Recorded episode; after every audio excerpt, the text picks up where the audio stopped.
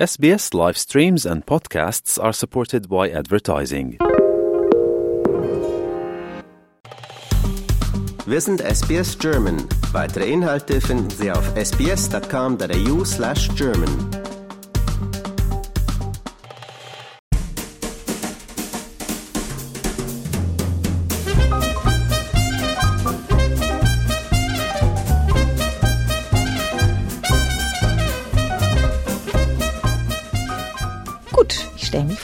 Ich heiße Karin Teubner und bin seit alles in allem knapp 30 Jahren in Australien, also mit Unterbrechungen. Ich kam als 13-Jährige ursprünglich als Expat-Kind äh, mit meinen Eltern hierhin. Und äh, das war, naja, nun ohne meinen Alter preiszugeben, aber dafür ist es wahrscheinlich schon zu spät. In den 70er Jahren äh, da war Australien ja auch noch äh, von Deutschland aus noch weiter weg als heutzutage. Also die Leute wussten gar nichts und man war wirklich am Ende der Welt. Also es war teilweise schon sehr abenteuerlich, auch äh, was die Flüge anbelangt und einfach die Kommunikation. Nun gut, dann kam ich mit 13 hierher, beendete die Schule hier, studierte hier aber dann war mir das irgendwie alles zu langweilig und wie gesagt auch zu entlegen hier. Und mit 20 hatte ich dann das Studium abgeschlossen, Bachelor, habe ich gedacht, nein, also ich muss eigentlich zurück nach Europa. Natürlich waren zwischendrin auch immer Europa-Besuche der Familie und, und, und somit hatte ich dann auch wirklich einen Bezug zu Deutschland und bin dann tatsächlich wieder nach Hamburg zurück. Genau, dann also habe ich 20 Jahre eigentlich in Hamburg äh, gelebt und gearbeitet und ja, fühlte mich dann zu Hause, bis dann plötzlich mein ehemaliger Studienkollege auftauchte von Australien. Und ja, dann plötzlich änderte das alles. Meine Welt stand Kopf buchstäblich. Und bevor ich mich versah, war ich also wieder in Australien. Also zwischendurch natürlich auch während der 20 Jahre Hamburg immer mal wieder hier zu Besuch und so. Also ganz lässt einen das nicht los. Und ja, jetzt bin ich also seit 20 Jahren wieder hier und nächstes Jahr haben wir dann gesagt, wir wollen es mal versuchen. Es ist ja immer so eine Sache, ob man nach so langer Zeit im Hin und Her und gerade in den letzten 20 Jahren hat sich auch so wahnsinnig viel in Sachen ja, sozialen Medien, Globalisierung verändert, aber auch in Deutschland verändert, dass ich gar nicht weiß, ob, ob das überhaupt noch machbar ist oder ob wir uns da überhaupt noch einfinden würden, aber einfach mal versuchen und dann nächstes Jahr wieder in Deutschland anzufangen. Dann sprechen wir uns in einem Jahr nochmal ja. und gucken, wie es geht, ob das geht. Genau. Also es sind jetzt schon einige abenteuerliche kleine Erfahrungen, die ich von hier aus gemacht habe. Also so, dass ich fast überlegt habe, schon mal irgendwie ein Buch oder ein Podcast oder sowas über diese, dieses Erlebnis zu schreiben oder zu starten. Denn es ist wirklich ähm, ja, nicht ganz einfach. Kannst du ein Beispiel nennen? Ja, ganz aktuell. Also ich hatte natürlich gedacht, äh, das Bundesamt für Migration und Flüchtlinge wartet schlechthin auf mich als Deutsch, als Fremdsprachenlehrkraft. Und äh, dann war es aber so, dass ich ja, wie ich gerade schon erzählt hatte, in Deutschland kein Abitur gemacht habe. Mhm. Danach haben sie dann gefragt, okay, der deutsche Studienabschluss habe ich auch nicht. Und dadurch wurde das alles schwierig und man hatte mir dann geraten, also mein C1-Zertifikat beim Goethe-Institut zu machen. Für Deutsch. Für, für Deutsch, damit ich mich also über das BAMF, also offiziell als Lehrkraft ja, bewerben kann. So, ne? Aber als Hintergrund, du bist ausgebildete und sehr erfahrene Deutschlehrerin. Aber in Australien. Hm. Also kein Germanistikstudium und kein deutsches Abitur. Und hm. wobei ich sagen muss, dass ich es einerseits schon gut finde, dass das BAMF, also als Behörde, wirklich Wert darauf legt, dass es einen gewissen Standard gibt. Das erkenne ich auch völlig an und finde das auch wirklich gut. Andererseits ist es aber auch wirklich die erste Begegnung von deutscher ja, Bürokratie oder auch so Starrsinn äh, im mhm. gewissen Maße, dass es ja, dass es da keine Flexibilität gibt oder die nicht gucken können, was hat diese Person jetzt tatsächlich gemacht. Ne? Mhm. Ja, also dass man eben den Lebenslauf auch mit einbezieht und die Erfahrung, die jahrzehntelange. Hm. Genau, ja. ja. Naja, aber vielleicht, also will jetzt hier nicht, vielleicht, wenn ich dann vor Ort bin, lässt sich das vielleicht im persönlichen Gespräch dann nochmal klären, aber bislang sind mehrere äh, Papierberge schon angesammelt oder hin und her geflogen und mhm. äh, Sachen geschickt. Also gut, das war schon mal eine Erfahrung. Mhm. Ja, also es wird spannend das, werden und wir bleiben auf jeden Fall in Kontakt. Ja, gerne. Karin Teubner, ich bin auf dich aufmerksam geworden, weil du mit den Model United Nations, die in deutscher Sprache hier für Schüler und Schülerinnen abgehalten werden, eine relativ große Rolle einnimmst. Ja, ja, also man muss sagen, diese Model United Nations äh, bieten das nicht nur in Deutsch an, sondern also in verschiedenen Sprachen dieses diese diese diese Konferenz und dieses Sprachprogramm. Und meiner Meinung nach also ist das wirklich ein ein ganz fantastisches Programm bei dem Deutschlernende einfach außerhalb des Klassenzimmers sich äh, mit aktuellen Themen beschäftigen können und müssen und dadurch einfach ihren Wortschatz so unglaublich erweitern, nicht nur indem sie etwas vorbereiten, sondern an dem Tag also wirklich auch spontan auf Fragen ähm, im Plenum reagieren müssen. Und das ist wirklich ganz beeindruckend, wie die da auch daran wachsen, aber wie das dem ganzen Deutschlernen dann insgesamt auch zugute kommt. Ich kann ja mal ganz kurz dieses, also diese Modell, Model UN, das ist die UN, hat ja einen Bildungszweig und die machen eigentlich viele Modelldebatten, weil die UN natürlich auch an jungen Menschen interessiert sind. Die UN als Organ investiert investiert tatsächlich viel an Universitäten, aber auch in Schulen gibt es eben das, um, um junge Leute ins Debattieren äh, über die relevanten Themen zu bekommen. Und in den letzten Jahren haben wir Themen wie Megacities, das wäre dann diese, also immer ausgehend von den 17 Nachhaltigkeitszielen, das wäre also das Nachhaltigkeitsziel 11. Dann Planet Ozean ist Nachhaltigkeitsziel 14 und äh, nachhaltige Städten und Gemeinden auch wieder elf. Also da geht es ja dann so. Also wir, das sind einfach so konkretere. Ich meine, jemand, der sich mit diesen 17 Zielen auskennt, weiß, dass es dann eben auch nicht so greifbare Ziele gibt wie Armut bekämpfen und so. Das, die spielen natürlich in unsere hm, Planet Ozean und was wir besprechen mit rein. So, ne? Mhm. Und wir äh, bereiten dann, also muss ich sagen, AGTV, also der Deutschlehrerinnenverband, bereitet dann das Material auf Deutsch vor. Das wird aber von der UN vorgegeben und das ist dann so ein Resolutionsentwurf. Den bekommen die Teilnehmenden schon so tatsächlich vier Monate vor dem Termin, also Anfang des Schuljahres, so dass sie dann wirklich Zeit haben, sich vorzubereiten. Sie bekommen ein Land äh, zugewiesen, das sie vertreten müssen. Also sie treten dann eben nicht als eigene Person auf, sondern müssen immer für dieses Land sprechen. Das bedeutet aber auch, dass sie sich mit dem Hintergrund dieses zugewiesenen Landes beschäftigen müssen und da schon recherchieren müssen und das allein schon wirklich eine, eine tolle Aufgabe ist, so dass sie an dem Tag dann die Lernenden die Länderposition im Plenum vorstellen auf Deutsch. Und das sind dann schon mal so drei bis vier Minuten, schon anspruchsvoll und in diesem UN und so gehobenen Vokabular. Also wir, wir stellen da auch so eine Vokabelliste zur Verfügung, dass sie dann also auch sich an dieses Protokoll einfach halten können, so dass sie, die Deutschlernenden einfach wissen,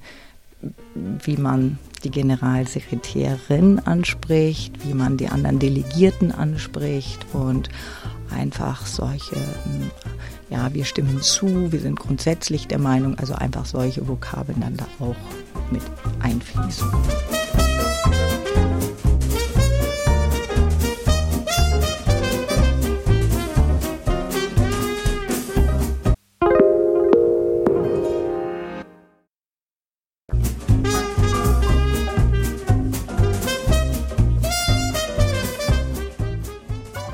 Ist denn da das Setting auch so, dass die sich vorkommen wie in so einem Plenarsaal? Ja, total. Also das ist ganz gewaltig. Ich habe, wie gesagt, die letzten Jahre das als Frau Generalsekretärin ähm, so moderiert. Also Antonio Guterres, was mein so. Antonia und, Guterres. Genau, sozusagen. Und stehe dann wirklich vorne und schaue in so ein ja, Saal und mit kleinen Fahnen. Also das macht die UN hier, diese, dieser Bildungszweig der UN wirklich ganz hervorragend. Also dass es wirklich so äh, kleine ja, Wimpelchen gibt, so, ne, auf denen die Länderflaggen dann abgebildet sind und hinter denen sich dann die Delegierten versammeln und äh, sprechen. Ich kann mir vorstellen, dass wenn ein Schüler, eine Schülerin ein Land zugewiesen bekommt, von dem es nicht viel Ahnung hat, wie zum Beispiel, was weiß ich, Botswana, Costa Rica. Man weiß, dass die Länder existieren, aber man weiß weder, wie die wirtschaftlich funktionieren, noch politisch weiß man oft nicht. Wie gehen die SchülerInnen denn damit um? Hm.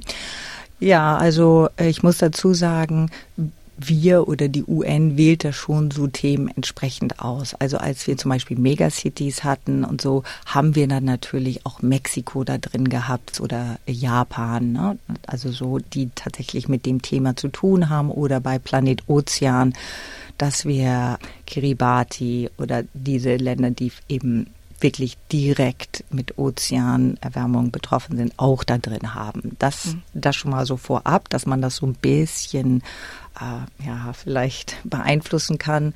Es sind ungefähr 30 Länder. Aber es sind eben manche, die auch schwieriger zu diesem Thema vorzubereiten sind. Und da sind aber die Lehrkräfte dann eben auch gefragt, ne? dass man so recherchiert. In dem Material stellen wir dann schon so Fragen, dass sie sich schon mit dem Land und dem Bruttoinlandsprodukt zum Beispiel oder Armut oder so wirklich auseinander und recherchieren müssen, sei es in, erstmal in Englisch und dann das irgendwie übersetzen, wo dann vielleicht die Lehrkräfte bestimmt dann helfen auch so, dass sie so eine Länderposition dann formulieren können. Aber sicherlich, das ist manchmal schon die erste Herausforderung. Hm. Mhm. Und das ist das Ziel dann auch, so eine Resolution zu verabschieden? Genau, also nach diesem Resolutionsentwurf, den Sie alle kennen, bereiten diese Länderdelegierten sich dann so vor, dass sie Änderungsanträge einbringen, die sie dann vielleicht mit anderen Delegierten von anderen Ländern abstimme, um Unterstützer zu gelangen. Also es ist wirklich wie in der UN. Und manchmal geht es tatsächlich heiß her. Vor ein paar Jahren hatten wir einen Schüler, die, die Zuhörenden werden genau wissen, und der äh, wollte immer ein bisschen Feuer in die Debatten bringen und äh, wählte immer sehr, sehr ausgewählte Positionen, wobei dann eben die Aufgabe ist, die dann wieder zurückzubringen und zu sagen, hm, ihr seid hier als Ländervertreter und es muss die Position des Landes sein und eben nicht die eigene. Und das schärft schon mal den Blick auch für dafür, wie kompliziert eigentlich auch mhm. solche Abstimmungen tatsächlich sind. Und gerade in letzter Zeit, wenn ich mir die Debatten jetzt in der echten UN angucke, also das ist natürlich überhaupt kein Vergleich, aber da wird ja auch gerungen und um jedes Wort gerungen und um jede Formulierung. Genau. Und aber wir im Schulbereich und im Modell UN wollen dann tatsächlich auch durch diese Änderungsanträge dann eine ähm, neue Resolution verabschieden. Und meistens gelingt das. Dieses Jahr allerdings war das irgendwie so festgefahren, dass es uns nicht gelungen ist, da eine neue Resolution zu verabschieden. Und ja, dann musste das eben, kam es eben zu keiner Resolution. Das sind ja aber natürlich also Modellresolutionen. Ja, ja. Mhm. ja gibt es ja auch im, im wirklichen Leben. Genau. Ja. Der Tag war aber um, der Schultag, also wir konnten dann nicht bis in die Nacht. Ich glaube, das ist ja oft so, ja. dass äh, wir da weitermachen konnten. Aber auf jeden Fall gehen alle Lernenden, glaube ich, nach diesem Tag äh, wieder zurück und dann am nächsten Tag ins Klassenzimmer und haben wirklich sehr viel mitgenommen. Mhm. Und teilweise ähm, können sie das auch dann wirklich, ich meine nicht nur den Wortschatz, aber auch von der Thematik. Wenn das dann am Ende des Jahres in der Prüfung zufällig vorkommt, sind die natürlich gut vorbereitet. Ja. ja. Und Frau Generalsekretärin. Wie lange machen Sie denn das jetzt schon? Ich kam dazu während Corona und mein erstes Mal als Generalsekretärin war online. Da haben wir, also die UN hat dann alles also so bereitgestellt mit äh, Aufnahme und dass wir das alles online ähm, alle haben konnten. Die Lernenden saßen ich glaube, das war noch zu Hause oder konnten sich schon im Klassenzimmer aber wirklich getrennt versammeln. Also es war diese Zeit 2021. Mhm. Und ja, also drei Jahre, wobei ich die erste Generalsekretärin war und das sorgte erstmal so ein bisschen für Verwirrung, weil bis dahin immer so die ganzen Unterlagen auf, also die Ansprache, sehr geehrter Herr Generalsekretär musste sie dann natürlich alles umlernen und darauf habe ich dann auch bestanden. Aber nun könnt, klappt das auch. Nun weiß ich aber nicht, wer es nächstes Jahr macht. Jetzt hast du hier ja diese wahnsinnige Karriere hingelegt in Australien, ja bis zur Generalsekretärin der Model United Nations. Was machst du denn in Deutschland, wenn deine Ausbildung nicht anerkannt wird? Äh, Schon naja, überlegt? Äh, also nachdem, also jetzt nochmal zurückgespult, als ich dann ähm, mit 20 vor länger Zeit, habe ich natürlich, wie es so in Deutschland üblich ist, meine Eltern haben gesagt, mach eine kaufmännische Ausbildung. Aha. Und ich muss tatsächlich sagen, diese kaufmännische Ausbildung hat es ist wirklich, also dieses duale System, was sie ja in, in wirklich gut beherrschen. Und ich glaube, TAFE oder was wir hier in Australien haben, ist wirklich nicht so annähernd. Also dieses Berufsschul- und Ausbildung. Und heute noch werde ich gefragt, ja, haben Sie denn eine kaufmännische Ausbildung? Ja, also diese kaufmännische Ausbildung ist also wirklich ein Grundstein noch heute. also insofern, ähm, ja, glaube ich, werde ich in der Kombination mit der Erfahrung als äh, Lehrkraft und äh, kaufmännische Ausbildung ja schon was finden. Ich habe mich schon bei einigen Verlagen beworben, also Klett, Cornelsen, die ich, die man ja auch so kennt durch das Lehrmaterial, so, na, was die machen. Und da könnte man bestimmt irgendwie was hm, und die sind ja auch alle in Hamburg, glücklicherweise. Ja, Hamburg, wobei es geht tatsächlich zurück, naja, nicht zurück nach Hamburg, sondern nach Berlin. Und Berlin, wenn ich jetzt an dieser Stelle die Gelegenheit und das Mikrofon ergreifen gerade, ist eine Herausforderung in Sachen Wohnung. Also wenn jemand zufällig, wir suchen natürlich das, was alle suchen. Drei Zimmer, Küche, Bad. Altbau mit Balkon. Naja, davon sind wir nun schon längst abgerückt. Äh, aber es ist wirklich allein schon dieser Mietmarkt in Berlin was wir da schon erlebt haben, das würde schon eine eigene Sendung wahrscheinlich füllen. Das ist wirklich abenteuerlich. Und das ist auch, ich sprach ja vorhin von diesen Veränderungen der letzten 20 Jahren. Vor 20 Jahren war Berlin, wenn ich das so sagen kann, glaube ich noch moderat, aber ein bisschen angestaubt und das war alles nicht so. Heute herrscht zumindest auf dem Wohnungsmarkt, es ist wirklich die absolute Katastrophe da, also was wir jetzt schon so erfahren haben. Aber wie gestaltet sich denn da die Suche aus Australien? Ihr könnt ja jetzt nicht da hingehen und die Wohnung besichtigen. Genau, die Suche gestaltet sich insofern also schwierig, indem wir auch nicht, also so eine beliebte Wohnungssuche wie hier, so einige sind so Seiten wie Immo Scout 24 mhm. oder sowas, aber äh, da hat man natürlich überhaupt keine Chance. Mhm. Bislang haben wir das tatsächlich so gemacht, dass wir das einfach wirklich jedem und jeder erzählt haben, wenn jemand jemanden kennt. Und da haben wir auch schon äh, Angebote gekriegt. Das sind aber also diejenigen, die da noch so alte Mietverträge in Deutschland kennen, wo man ja einzieht, eine gute Miete hat, unbefristet, wunderbar. So dieses, ich glaube, diese alten Mietverträge gibt keiner mehr her. Das hm. heißt, wir haben Untermietverträge dritte, vierte Mal Untermiete angeboten bekommen, ah. weil jeder auch in seinen na, alten Mietverträge, die sind also Gold wert. Also jeder, der irgendwie in einem, und dann gibt es noch Indexmiete, die ist, glaube ich, der Inflation angepasst, Staffelmiete. Es gibt also die abenteuerlichsten Erneuerung auf diesem Mietmarkt. Und ich glaube, Berlin ist da ganz besonders schwierig. Aber wir geben die Hoffnung nicht auf und irgendwie muss man einfach dranbleiben. Wir drücken die Daumen. Dankeschön. Mhm. Wann soll es denn losgehen?